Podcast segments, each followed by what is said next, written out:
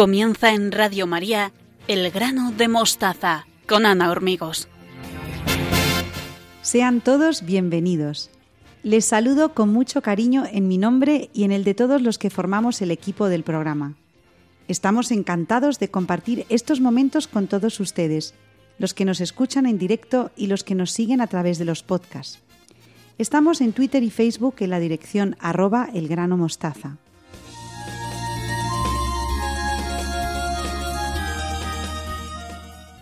Hoy Beatriz Hormigos y Victoria Melchor repasan los principios pedagógicos del Padre Morales, la solidaridad, la espiritualidad y la trascendencia.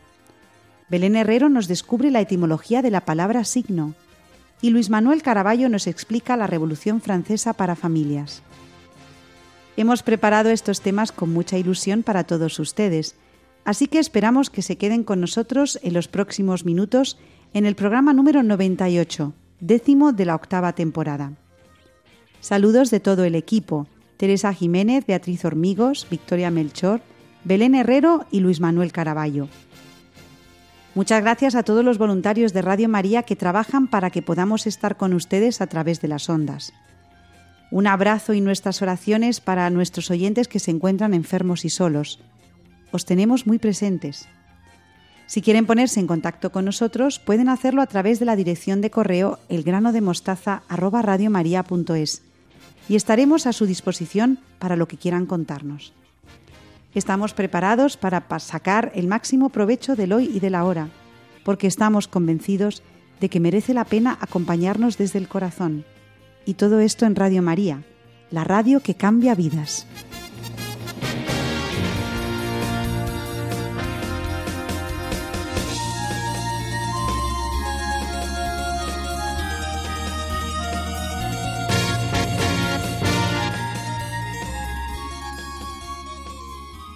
Abrimos el programa del mes de junio con nuestras queridas colaboradoras Beatriz Hormigos y Victoria Melchor, que siguen a nuestro lado una vez más. Buenas noches, ¿cómo estáis? Buenas noches, Ana. Buenas noches, Beatriz. Buenas noches a todos. Aquí estamos un mes más compartiendo este ratito de radio con nuestros oyentes. ¿Seguimos con nuestro querido Padre Morales, Beatriz? Así es, Ana. Recuerdo a todos nuestros oyentes que en el mes de mayo estuvimos repasando los principios pedagógicos del Padre Morales. Estuvimos trabajando la educación personalizada, la libertad y la verdad. Y hoy continuamos con los siguientes. Me gustaron mucho los consejos que nos disteis acerca del pensamiento crítico, la reflexión, la humildad, la responsabilidad y sobre todo la urgencia de la comunicación con nuestros hijos. De eso se trata, Ana. No solo de que los padres demos la charla cuando ya no tiene solución, sino de que conozcamos a nuestros hijos día a día. Seguramente en ese ambiente de diálogo surgen muchos temas que se pueden aplicar a la vida práctica. Esto entronca con el siguiente principio, que es la educación para la solidaridad. La pedagogía del padre Morales se enfoca en la formación de personas comprometidas con la justicia y la solidaridad, capaces de poner al servicio de los demás sus talentos y habilidades. La educación debe contribuir al desarrollo de una sociedad más justa y humana, en la que cada persona pueda desarrollarse plenamente. La educación para la solidaridad implica también fomentar la empatía, la sensibilidad social y la capacidad de trabajar en equipo. El educador tiene un papel fundamental en el desarrollo de este pilar, ya que debe fomentar el compromiso social de los estudiantes a través de la educación en valores como la justicia, la solidaridad y el respeto de los derechos humanos. Además, debe proporcionar herramientas para que los estudiantes puedan actuar de manera efectiva en la construcción de un mundo más justo y solidario.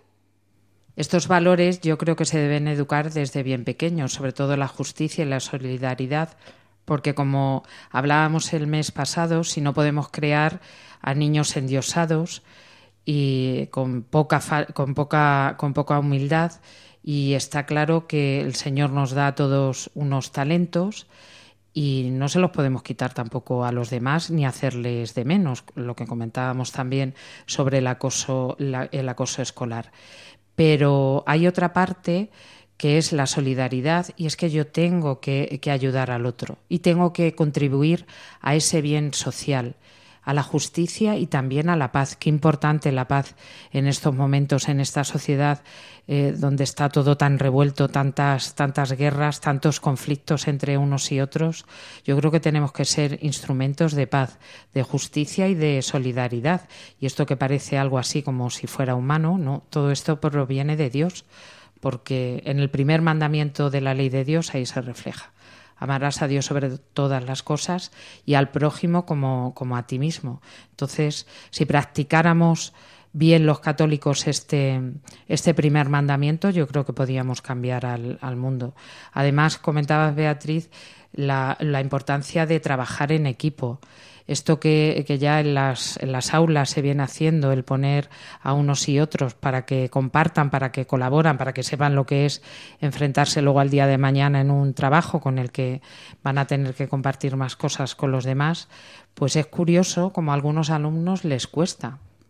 Porque tienen que ceder, porque tienen que dialogar, porque mi opinión no es solamente la que, la que cuenta, porque tienen que escuchar a los demás, escuchar, no oír escuchar.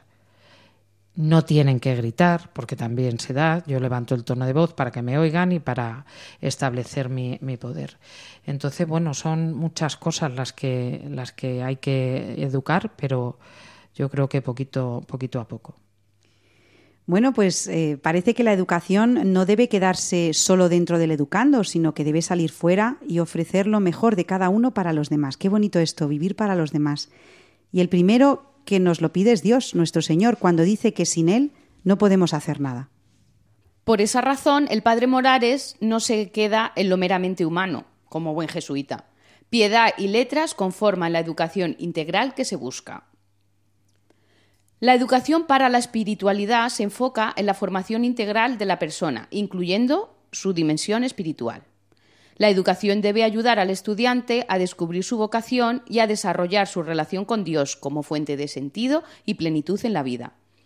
La pedagogía del padre Morales reconoce que la belleza es un valor fundamental que enriquece la vida humana y que debe ser parte de la educación. La educación para la belleza implica el fomento de la apreciación y la creación de obras artísticas, literarias y musicales, así como el desarrollo de habilidades como la creatividad, la sensibilidad estética y la capacidad de expresión. El educador tiene la tarea de fomentar la educación estética en los estudiantes a través de la exposición a diferentes formas de arte y la práctica de la creación artística. La educación para la belleza no solo tiene un valor intrínseco, sino que también puede ser un instrumento para el desarrollo de otras habilidades y actitudes como la imaginación, la concentración y la capacidad de apreciar la diversidad cultural. Fijaos que aquí en este programa hemos comentado muchas veces lo de la belleza, buscar la belleza en, todo y relacionándolo con esta educación para la espiritualidad o esta dimensión espiritual que todo hombre tiene porque nacemos con ello. Somos cuerpo, pero también somos, somos alma. Pues evidentemente hay que educar para esa belleza. Hay tanto, tanto bello a nuestro alrededor que es una pena que los jóvenes se lo pierdan porque lo que ven en la televisión, los modelos que se les presentan, la mayoría son mm, feos, soeces y, carentes de, esa belleza. Por tanto, tanto los educadores como los, como los padres, yo creo que tienen que fomentar eso. Hoy en día, con la cantidad de herramientas que tenemos a través de Internet y bueno, de todo lo artificial, pero también cuántos museos, cuánto salir a la naturaleza. Si es que la naturaleza, el mar, la montaña, las flores, todo lo que ha creado Dios es sumamente, sumamente bello. Y yo creo que tiene que ir por ahí. Si aplicáramos más la belleza en todo lo que nos rodea y en toda nuestra vida, miraríamos al otro también con otra mirada y le veríamos de una manera de una manera diferente, porque además yo creo que la belleza conduce a la bondad, apacigua el alma. Yo creo que a todos nos ha pasado cuando hemos ido, por ejemplo, a la montaña. Me estoy acordando de un verano que fui a, los Pirineos y es esa majestuosidad de la montaña, de los árboles, todo tan verde, eh, el glaciar que, que, aún quedaba convertido en, en, lago. Es que el espíritu se eleva y se eleva hacia lo espiritual Y a eso es lo que yo creo que tendemos que, educar. Y la belleza nos rodea, yo creo que, en todo, en una obra literaria, en una eh, pintura, en, una obra de, música, una obra musical, pero también, ¿por qué no?, en unas matemáticas bien, bien enseñadas o en, o en un idioma. Los idiomas son preciosísimos con su lenguaje musical como tienen, el conocimiento de las palabras, de dónde provienen. Yo creo que debemos esforzarnos por educar en la belleza. Bueno, pues con el objetivo de formar personas en su totalidad y en todas las dimensiones, el padre Morales perseguía un fin concreto, ¿verdad, Beatriz? Pues sí, Ana. El padre no sería jesuita si no buscara la educación de la para la trascendencia. Este pilar se enfoca en la formación espiritual de los estudiantes, reconociendo que la dimensión trascendente es una parte fundamental de la vida humana. La educación para la trascendencia implica el fomento de valores como la fe, la esperanza y la caridad, así como la reflexión sobre el sentido de la vida y la relación con Dios y con los demás. El educador tiene la tarea de proporcionar un ambiente propicio para la reflexión espiritual de los estudiantes. A través de la exposición, eh, de tradiciones religiosas y la práctica de la oración y la meditación.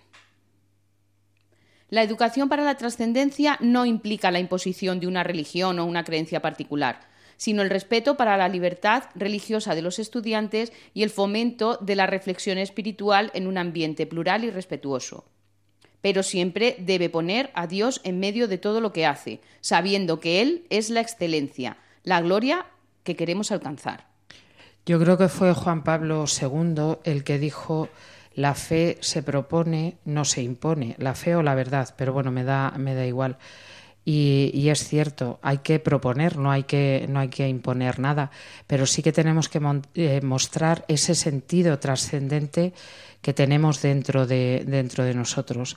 Hoy en día pues bueno, gracias a Dios los católicos mantenemos la fe y la esperanza, pero es, es una pena comprobar cómo no hay, no hay esperanza y cómo nos educa para esa trascendencia, tanto en las escuelas como en las casas. Releía hace, hace un tiempo la, una encíclica que creo que es encíclica o carta, o carta apostólica, eso ya no estoy segura, que escribió Juan Pablo II sobre el rosario y decía que había que volver a fomentar el rezo del rosario en las casas. Si que los padres son los primeros educadores de los hijos en todos los sentidos, en la fe, en la educación, en la trascendencia, en lo espiritual por tanto, no deben olvidarse también de ese papel. Cómo, cómo, deben enseñar a sus hijos las verdades, como decía Beatriz, de la fe, la esperanza, la caridad, las verdades cristianas, porque si no, pues luego hay ese otro mundo submundo del espiritismo, del ocultismo e incluso del satanismo. Hace creo que un mes, mes y medio, se ha celebrado un congreso satánico en Estados Unidos y bueno, pues es que si no hay una verdadera formación y una formación fuerte y arraigada en la fe, podemos caer en cualquier cosa. Tenemos muchísimos ejemplos. El primero, Jesucristo, la Virgen María, firme en la fe, al pie de la cruz en la cruz, en el sufrimiento, ahí estuvo firme. Luego tenemos a nuestros mártires, que tantas veces también hemos hablado aquí en Radio María con don Jorge López Tulón, y la Iglesia que hoy en día, en 2023, sigue siendo perseguida. Y hay muchos sacerdotes, obispos, religiosas, laicos, que son perseguidos y asesinados por la fe, por defender la fe. Y lo más grande que tenemos es que creemos en la vida eterna. Aquí mm, hay momentos de alegría y muchos de sufrimiento, pero hay que transmitir esa esperanza en la vida, en la vida eterna, en esa trascendencia, porque si no, si lo miramos todo humanamente, realmente pues la vida carece de sentido. Estás aquí un tiempo para vivir, sufrir, gozar, pero hay que elevar, elevar la mirada a Dios a través de esa belleza que contempla, que decíamos antes. Bueno, Beatriz, Victoria, pues llegamos al final de esta sección, así que ¿qué os parece si resumimos lo que hemos estado trabajando estos dos meses? Encantada, Ana. Podemos concluir diciendo que la pedagogía del padre Tomás Morales se enfoca en la formación integral de la persona a, través de los seis pilares fundamentales. Educación personalizada, educación para la libertad, educación para la verdad, educación para la solidaridad, educación para la belleza y educación para la trascendencia. Estos pilares se complementan entre sí para proporcionar una educación significativa y efectiva, que busca formar personas comprometidas con la justicia, la verdad, la belleza y la trascendencia, y capaces de contribuir al bien común de la sociedad. Se fundamenta también, Beatriz, esta pedagogía en una visión integral de la, educación sobre todo porque busca formar a la persona en su totalidad. Y esta pedagogía yo creo que es un modelo muy valioso el que nos dejó el padre Morales, porque precisamente se trata de eso, de formar íntegramente a la persona, en todas las dimensiones que tiene, la humana, la espiritual, la trascendente, la cultural, si lo vamos analizando así poco a poco, sobre todo para que estén comprometidos con esa justicia, con esa paz, con esa solidaridad, todo ese tipo de valores que tanto los padres como los educadores tienen que afianzar en, los hijos y en los educandos. Bueno, pues hemos llegado al fin. Muchas gracias a Beatriz Hormigos y a Victoria Melchor por recordarnos los principios pedagógicos del Padre Morales. Qué maravilla que nos hayamos encontrado en Radio María con el Padre Morales, jesuita, y cómo nos ha iluminado en cómo debemos educar a nuestros hijos, a nuestros alumnos. Muchísimas gracias, querido Padre, Padre Morales. Así que animamos a todos nuestros oyentes a que comenten con nosotros sus opiniones sobre qué les parece lo que han expuesto hoy Beatriz y Victoria. Lo pueden hacer en la dirección de correo elgranodemostaza@radiomaria.es. Un abrazo, queridas amigas, y hasta el mes que viene. Y ustedes no se vayan, porque en un momento se une al programa Belén Herrero. Adiós. Adiós. Adiós.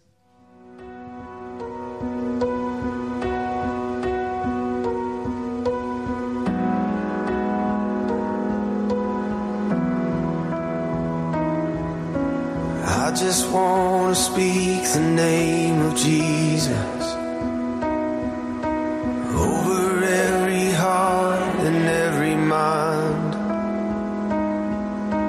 I know there is peace within your presence. I speak Jesus.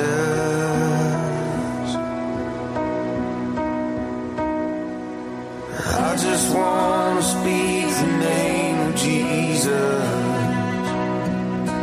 every dark addiction starts to break. Declaring there is hope and there is freedom. I speak Jesus. Your name is power.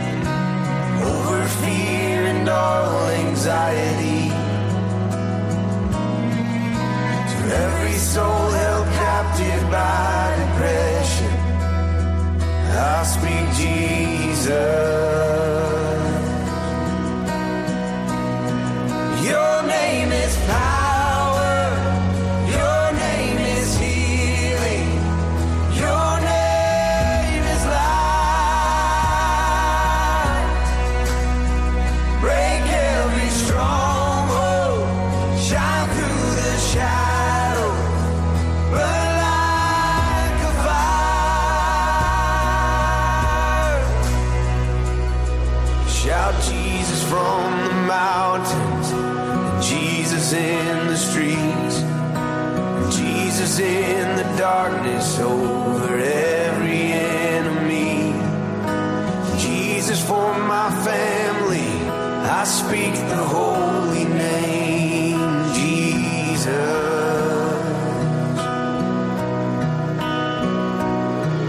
Shout Jesus from the mountains, and Jesus in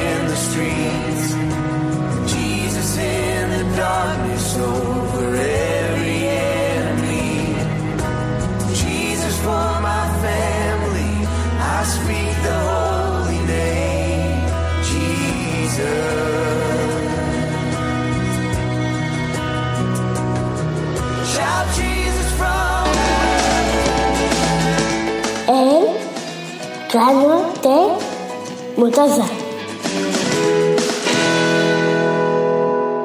Continuamos en el grano de mostaza con Belén Herrero, nuestra latinista de familia. Buenas noches, querida Belén, ¿cómo estás?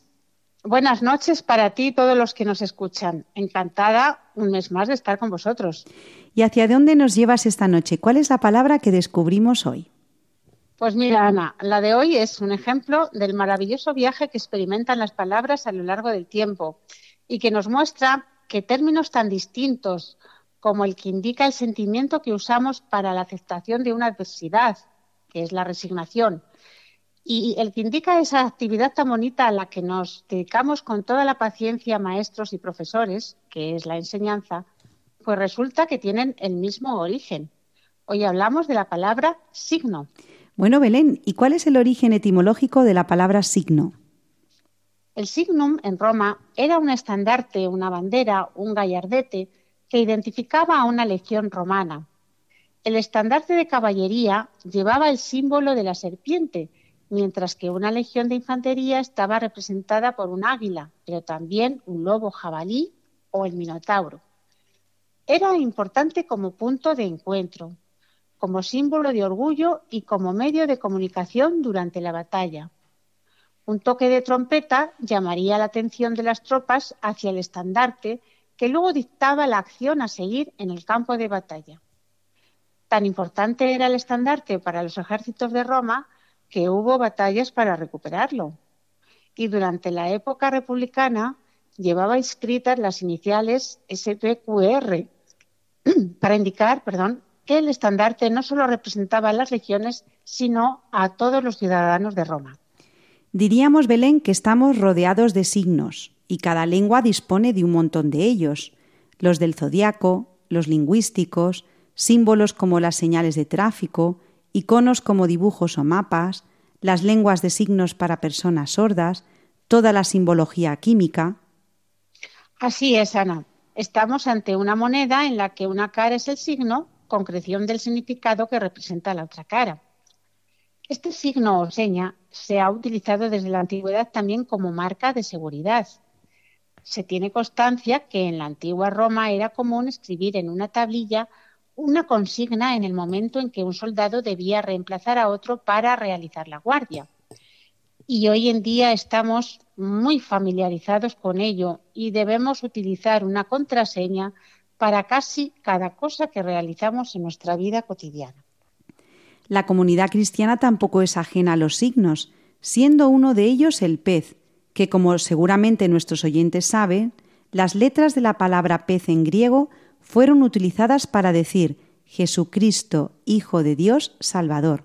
Pero también está el alfa y el omega, el crismón, la paloma, el ojo y el triángulo. Y en literatura, Jorge Manrique, Manrique escribe estos versos a propósito de las señales. Pensando, señora, en vos, vi en el cielo una cometa, es señal que manda Dios, que pierda miedo y cometa a declarar el deseo que mi voluntad desea. Porque jamás no me vea vencido como me veo en esta fuerte pelea que yo conmigo peleo. Y por derecho propio rendimos un pequeño homenaje también al gran lingüista Ferdinand Saussure, quien con su teoría del signo lingüístico sentó las bases de la lingüística moderna. ¿Y cuál es el origen etimológico de la palabra signo, Belén? Bueno, la palabra nos viene del latín signo, con el significado que ya hemos visto, y en nuestra lengua ha dejado un reguero de palabras tanto en su forma culta como patrimonial, que si quieres la revisamos. Pues claro que sí, Belén, y animamos a todos nuestros oyentes a que jueguen con nosotros a este pequeño juego de etimología. Empezamos. Eh, es el indicio o señal de algo. Pues esto es de lo que hemos estado hablando, el signo, Indicio para dar a entender algo. la seña, La bandera que representa a un colectivo de personas. la enseña. Seña secreta que permite el acceso a algo. Esto lo utilizamos todos los días, como nos has dicho y varias veces, Belén. La contraseña, El rasgo físico que permite reconocer o distinguir a una persona o cosa de las demás, especialmente una marca que se le hace con este fin. señal, Y colocar señales en un lugar, pues es señalizar, impronta o señal distintiva, signar, sentido de una palabra o frase, el significado, elemento que junto con el significado forma el signo lingüístico. significante, Hacer saber, declarar o manifestar algo. significar, Sello o señal en los escritos. signáculo, Materia que se enseña en un curso. o bueno, o que se intenta, ¿verdad, Belén? La asignatura, Forma de crítica que se escribe en medios impresos o digitales. la reseña, Distintivo que se otorga a una persona en señal de reconocimiento por sus méritos. insignia.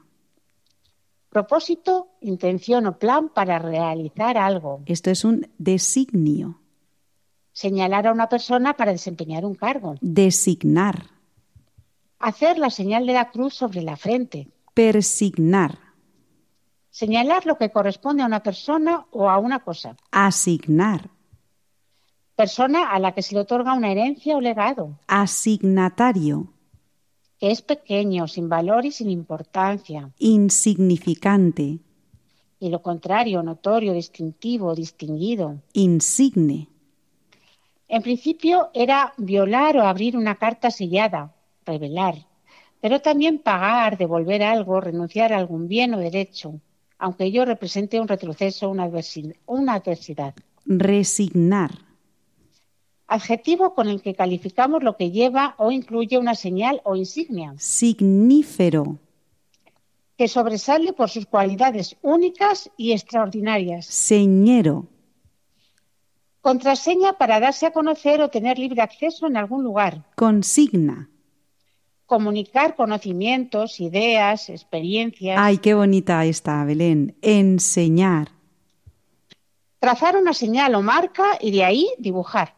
Diseñar, Designa al cuidadoso silencio que acompaña a algo secreto, que no debe eh, mm, revelarse y de manera más concreta el sello con que se sellaban los documentos privados o públicos que nadie podía abrir salvo su designatario. sigilo, En latín, sigilum era una pequeña marca, o sea, un diminutivo de signum.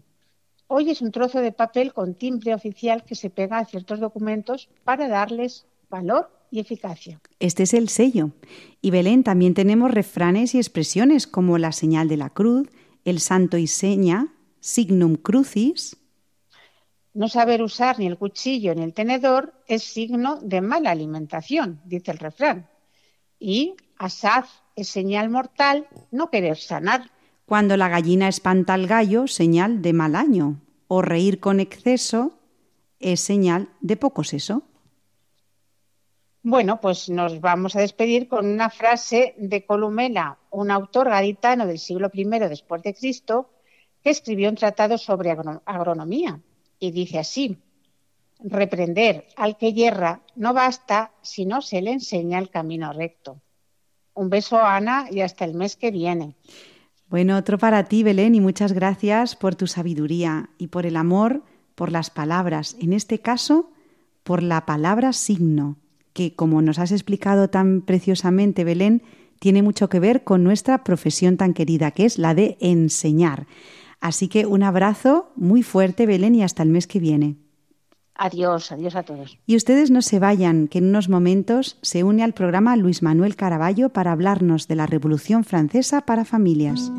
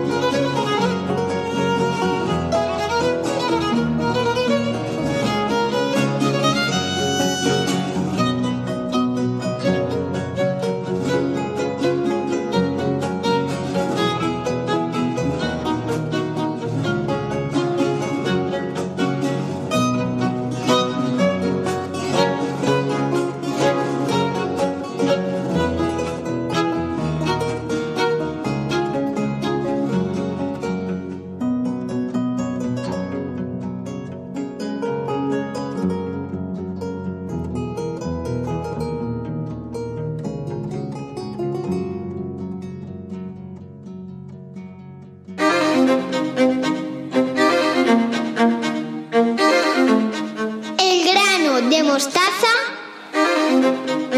en Radio María. Aquí seguimos con todos ustedes en el grano de mostaza de Radio María. Nos acompaña el profesor Luis Manuel Caraballo, al que saludo con mucho cariño.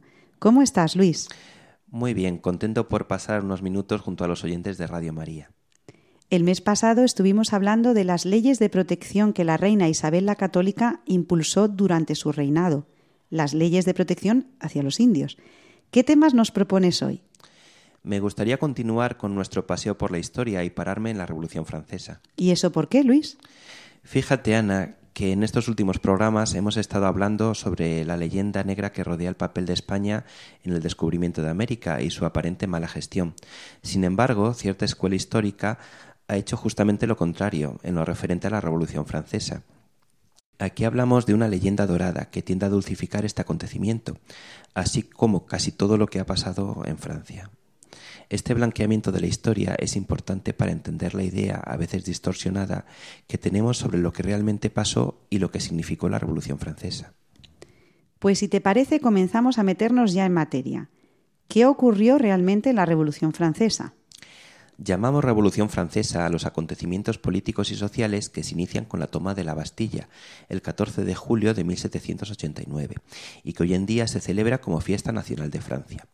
El final de este periodo histórico sería la coronación de Napoleón Bonaparte como emperador de los franceses, el 2 de diciembre de 1804. ¿Existen algunos antecedentes históricos que podamos conectar con la época anterior a la Revolución Francesa?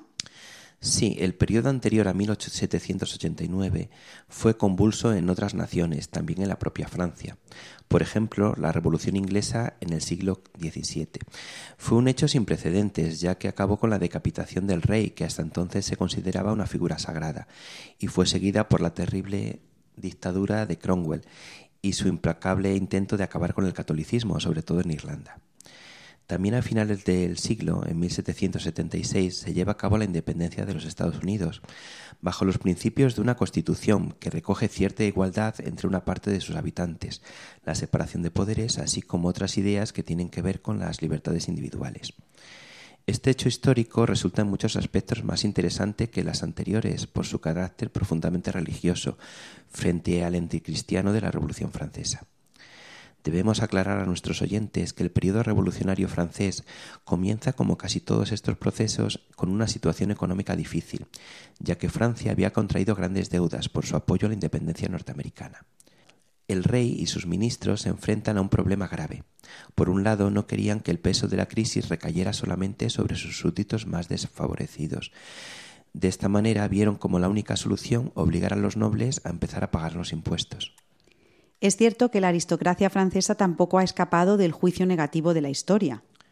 Más que un juicio, ha sido la crítica y la caricatura la que le retrata para las generaciones siguientes. Así se les pinta como ociosos, extravagantes, con una vida llena de excesos, insensibles a las necesidades del pueblo. Sin embargo, recientes estudios demuestran que realmente esta aristocracia era una de las más emprendedoras de Europa y los verdaderos iniciadores de la revolución económica que la Revolución Francesa frustró. Así que tenemos al rey Luis XVI y a los nobles por un lado y al pueblo llano por otro.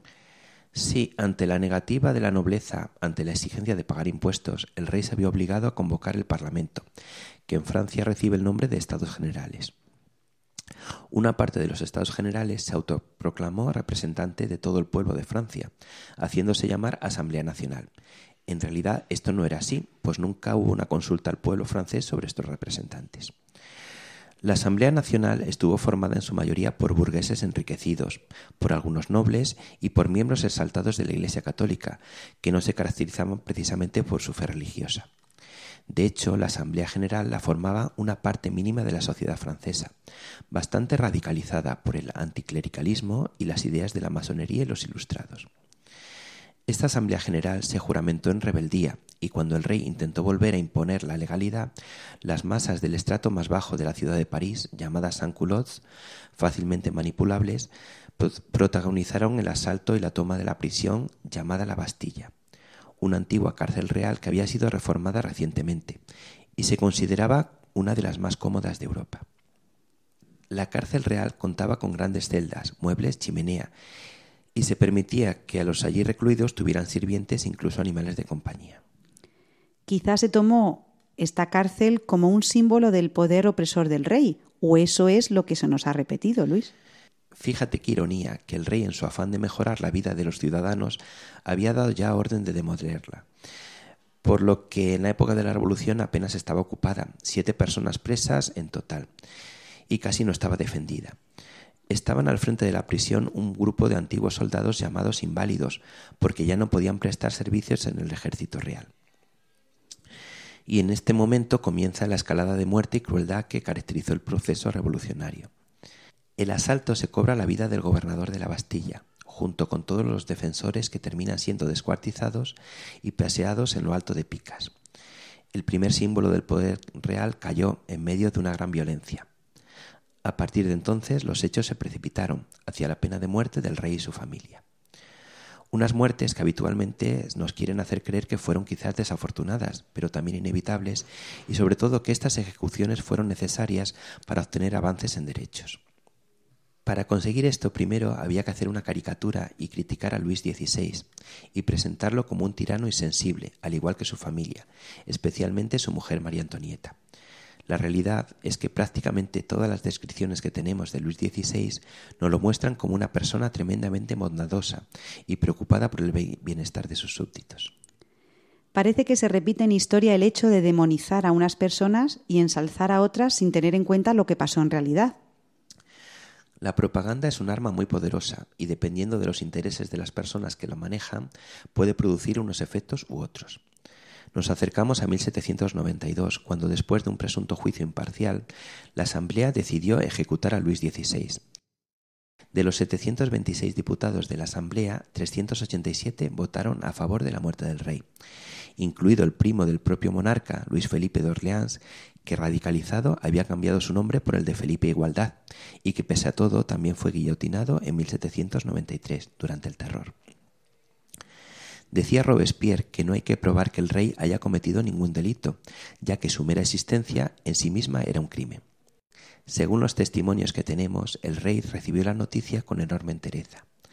Sus últimas palabras fueron estas Señores, soy inocente de todo lo que se me acusa, Deseo que mi sangre pueda cimentar la felicidad de los franceses.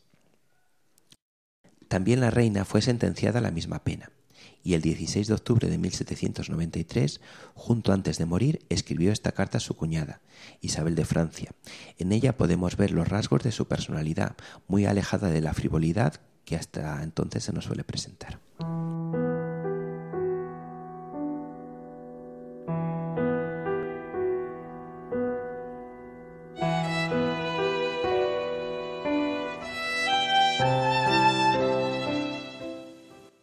Esa vos, hermana mía, a quien yo escribo esta última vez. Acabo de ser condenada, no exactamente a una muerte vergonzosa, eso es para los criminales, sino que voy a reunirme con vuestro hermano. Inocente como él, yo espero mostrar la misma firmeza que él en sus últimos momentos.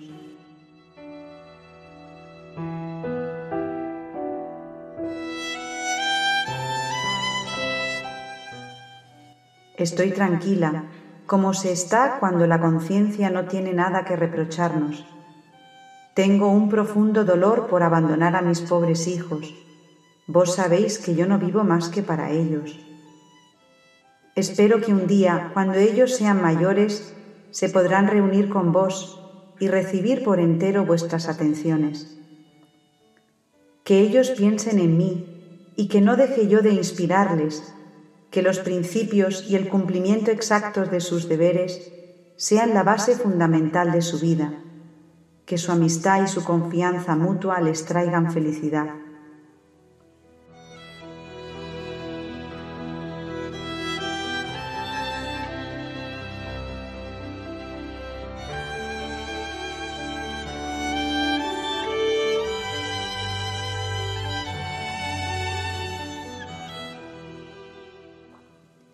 Que mi hijo no olvide jamás las últimas palabras de su padre, que yo le repito expresamente, que no busque jamás vengar nuestra muerte.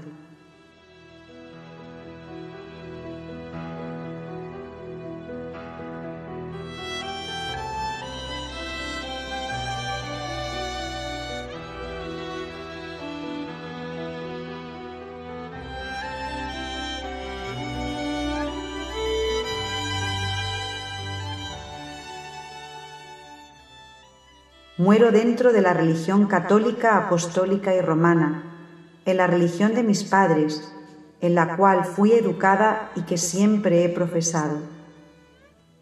Pido sinceramente perdón a Dios por todas las faltas que haya podido cometer en mi vida. Espero que Él reciba mi alma en su misericordia y su bondad. Pido perdón a todos aquellos que conozco, a vos, hermana mía, en particular, por todas las penas que sin querer os haya podido causar.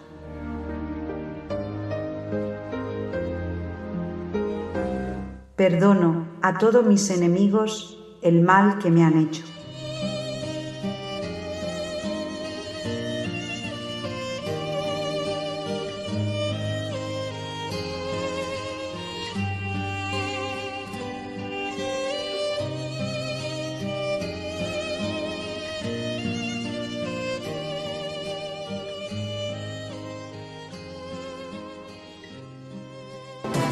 La Conciergerie, la oscura antecámara de la muerte. Ocho meses después de la ejecución de su marido y apenas unos días después de la ejecución de Charlotte Corday, encierran aquí a María Antonieta en una horrible celda totalmente sola. Una de las cosas más terribles que le suceden a María Antonieta es que después de la ejecución de Luis XVI le quitan a sus hijos. Sus hijos eran lo más importante para ella y sabía que los revolucionarios someterían a su hijo a terribles torturas para que se olvidase de sus orígenes reales. Y parece que ella estaba en lo cierto. En tan solo un par de años, su hijo murió por causa del terrible abandono y las torturas a las que era sometido. María Antonieta, la que fuera una joven presumida, tiene ahora solo 38 años, pero la revolución la ha envejecido mucho más. María Antonieta era una mujer muy guapa, elegante, hasta que llegó la revolución. A partir de 1788 empezó a adelgazar. El pelo se le llenó de canas, dejó de ser coqueta y de ponerse guapa. Adelgazó muchísimo. El día del juicio estaba irreconocible. El 15 de octubre se celebra el juicio de María Antonieta y es acusada de traición y de dilapidar los fondos nacionales. Las pocas pruebas que se presentan son basadas en espantosos y vengativos rumores. Una acusación se añade a la lista. Es acusada de incesto con su hijo. Ante esta acusación, María Antonieta se alza para defenderse. Apelo a la conciencia y a los sentimientos de todas las madres presentes para saber si hay alguna de vosotras que no se estremezca ante la idea de semejante horror.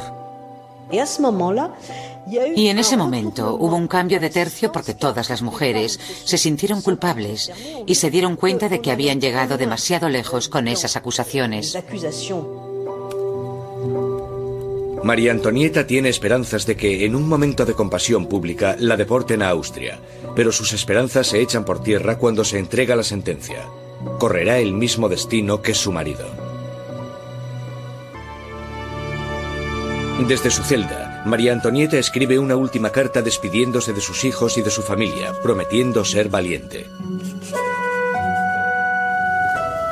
Le cortan su pelo blanco y largo para prepararle para la guillotina.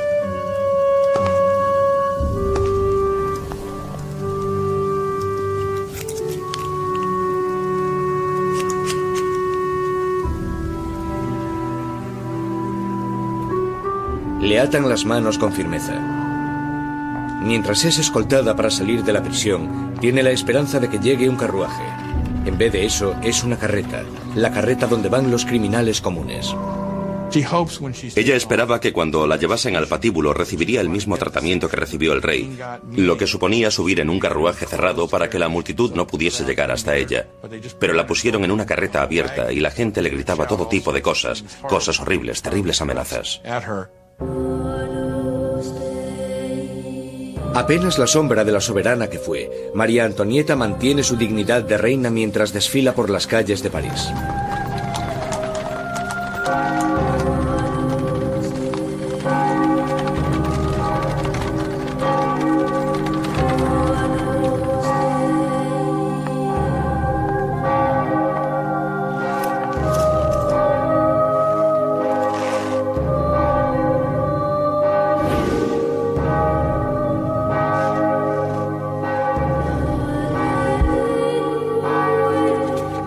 Su nombre y las acusaciones contra ella se leen en voz alta.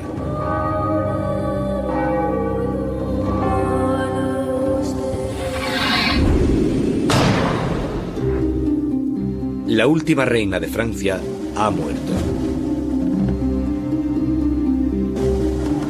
Varios días después, tras incontables ejecuciones, un miembro de la Convención Nacional comenta lo absurdas que son estas masacres, y sus aliados, uno detrás de otro, son guillotinados. Él dijo, la revolución es como Saturno, devora a sus propios hijos. Danton le contesta, las revoluciones, amigo mío, no son un camino de rosas. El derramamiento de sangre solo acaba de empezar. La reina María Antonieta fue guillotinada en la entonces llamada Plaza de la Revolución, la actual Plaza de la Concordia, ante 10.000 personas que no querían perderse el espectáculo. Se comportó con una gran dignidad hasta el último momento y perdonó a sus verdugos, según afirmaron sus más acérrimos enemigos. Su cuerpo siguió el mismo destino que el de Luis XVI y fue arrojado a una fosa común en el cementerio de la Magdalena. La hermana del rey, a quien se dirigía la carta, estuvo prisionera y, según los testimonios que se han recogido, estuvo confortando con sus palabras y gestos a todos los condenados junto a ella y demostrando un extraordinario aplomo y bondad. Ella misma fue ejecutada en la Plaza de la Revolución el 10 de mayo de 1794. El antiguo príncipe, el delfín de Francia, y después de la muerte de su padre, rey de Francia, Luis XVII, no se le permitió tampoco encontrarse con su madre y fue entregado a un zapatero, siendo apenas un niño, un zapatero tremendamente cruel. Murió con apenas diez años por los malos tratos, las privaciones y las enfermedades propiciadas por el trato inhumano de sus captores. Después de la muerte del rey comenzó la época conocida como el terror. Y Luis, esta pregunta te hago ahora mismo y creo que es difícil de responder, pero a ver cómo lo, lo afrontamos. ¿Cuántas personas realmente murieron en la guillotina durante la Revolución Francesa? ¿Y fueron solo nobles? Si te parece, Ana, esto lo podemos dejar para el programa del mes que viene, pero me gustaría lanzar algunos temas para nuestros oyentes. Por ejemplo, ¿conocen ustedes la Guerra de la Vendée y los mártires católicos de la Revolución? ¿Sabían que el archiconocido lema de la Revolución, libertad, igualdad y fraternidad, termina con la palabra muerte? Muy poca gente conoce la última palabra de este lema. Bueno, pues dejamos estos temas para que nuestros oyentes puedan trabajar en familia, de que, porque de eso se trata esta sección. Así que muchísimas gracias a Luis Caraballo por estas ideas y estas reflexiones acerca de la necesidad de estudiar historia en familia. En este caso, acerca de lo que realmente pasó en la Revolución Francesa.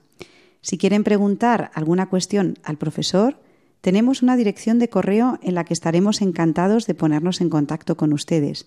Es la siguiente: elgranodemostaza@radiomaria.es. Muchísimas gracias, Luis, y hasta el mes que viene. Un abrazo. Hasta el mes que viene. Adiós.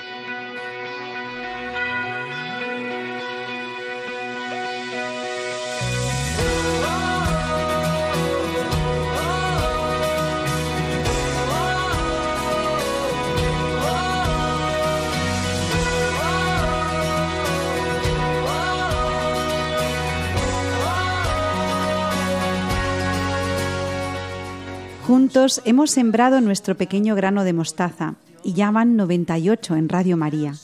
Ahora nos toca cuidarlo, regarlo, trabajar para que se convierta en un gran árbol. tierra que alguien lo rompió. Gracias a Beatriz Hormigos y a Victoria Melchor por repasar los principios pedagógicos del Padre Morales, hoy la solidaridad, la espiritualidad y la trascendencia. A Belén Herrero por descubrirnos la etimología de la palabra signo y a Luis Manuel Caraballo por explicarnos la Revolución Francesa para familias.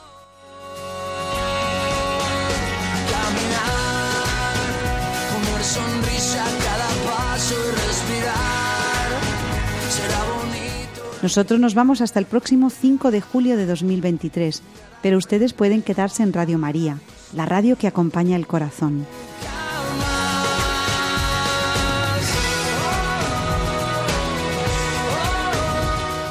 Seguimos a su disposición en la dirección de correo elgranodemostaza@radiomaria.es. Se quedan con los servicios informativos. Los llevamos a todos en el corazón. Adiós.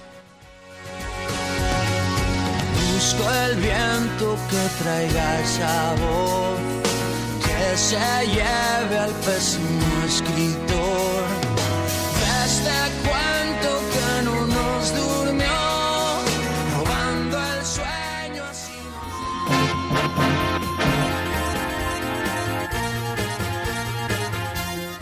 Han escuchado El grano de mostaza, un programa dirigido por Ana Hormigos.